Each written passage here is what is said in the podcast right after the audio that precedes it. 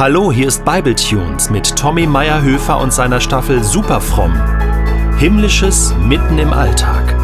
Nicht nur für Fromme. Da ist mein Freund.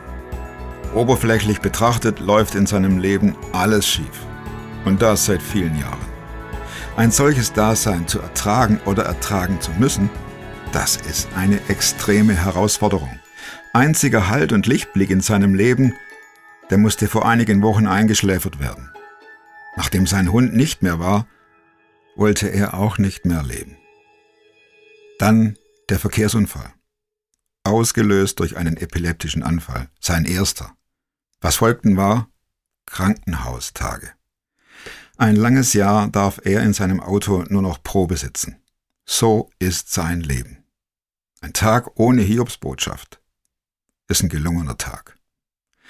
Apropos Hiob, der wollte ja auch sterben. Dieser Mann aus der Bibel, dem alles genommen wurde, der unheilbar krank mit spitzen Gegenständen seine Eizerbeulen aufkratzte, der wollte und er konnte auch nicht mehr. Zeigten sich erste Lichtstrahlen am Himmel, sehnte er sich in die Nacht. In der Dunkelheit starrte er in den schwarzen Himmel und wartete auf den Sonnenaufgang. Zeit heilt eben nicht alle Wunden, nicht die von Hiob. Und Schmerz ohne Verbesserung führt in den Wahnsinn. Da kauert dieser Mann an der Grenze zum Totenreich und muss außer mit sich, der Trauer und den Schmerzen, auch noch mit drei Schmalspur-Theologen diskutieren. Freunde werden sie in der Bibel genannt. Tragischerweise sehen sich seine Kumpels dazu berufen, ihm, dem Sünder angeblich, geistliche Ratschläge zur schnellen Leidensverbesserung auf die Seele zu pressen. Naja, wer solche Freunde hat?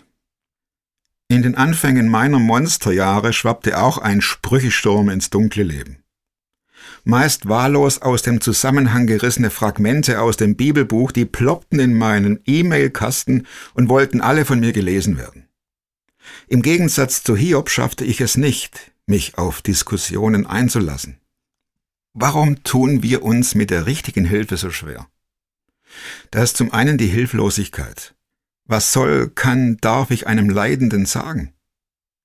Jesus hat ja immer geholfen, damals, und heute kann er das auch. Kann? Kann. Aber wenn bei dir, warum nicht bei mir?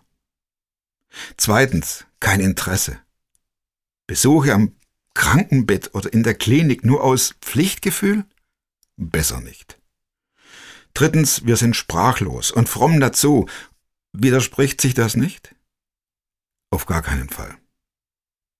Und viertens, der Psalm 23 muss nicht immer zitiert werden, außer er kommt von Herzen aber dazu im nächsten Podcast mehr. Gut möglich, dass vor deinem geistigen Auge die Umrisse eines Menschen auftauchen. Jetzt, beim Hören dieses Podcasts.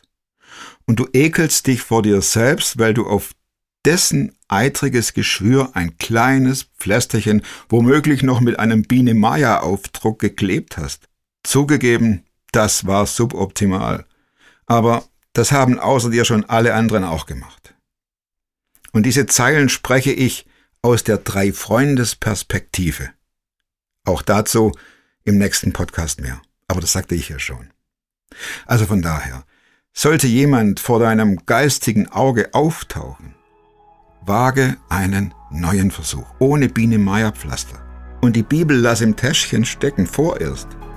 Reich diesem Menschen die Hand oder ein Taschentuch oder eine Tonscherbe zum Aufkratzen seiner Eiterbeulen. Ratschläge braucht er keine. Er hat ja schon Schmerzen genug.